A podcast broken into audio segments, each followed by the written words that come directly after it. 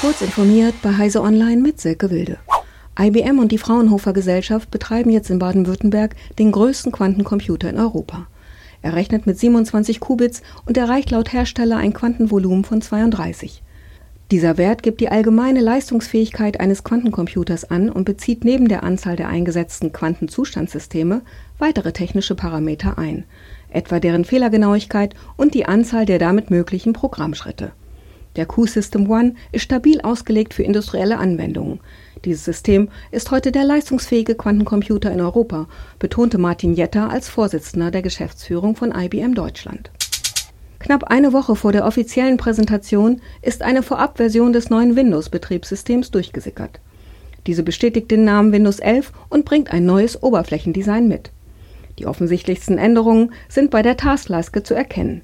Diese ist mit Startmenü und Schnellstart sowie App-Symbolen zentral positioniert, kann aber optional wie gewohnt linksbündig eingestellt werden. Das Startmenü klappt sich nicht mehr nach oben aus, sondern öffnet sich in einem eigenen Fenster.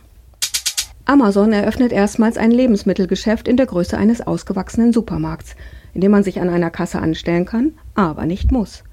Wer ein Smartphone und die passende Amazon-App hat, kann beim Betreten des Ladens die Just Walk Out-Option wählen, zu Deutsch Geh einfach raus.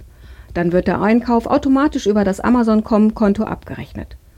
Der erste Laden heißt Amazon Fresh und öffnet am Donnerstag in Bellevue im US-Bundesstaat Washington. Im Süden der USA können die Temperaturen im Sommer schon einmal über 40 Grad Celsius steigen. Wer Starlink nutzt, steht dann womöglich ohne Internet da. Ein Nutzer aus dem US-Bundesstaat Arizona teilte dazu am Dienstag auf Reddit einen Screenshot aus der dazugehörigen App, demzufolge das System wegen Überhitzung heruntergefahren wurde.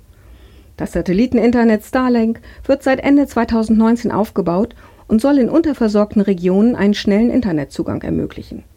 Genau diese Antenne kommt nun wohl in Teilen der USA nicht mit dem Wetter zurecht, auch wenn unklar ist, wie weit verbreitet die Probleme sind.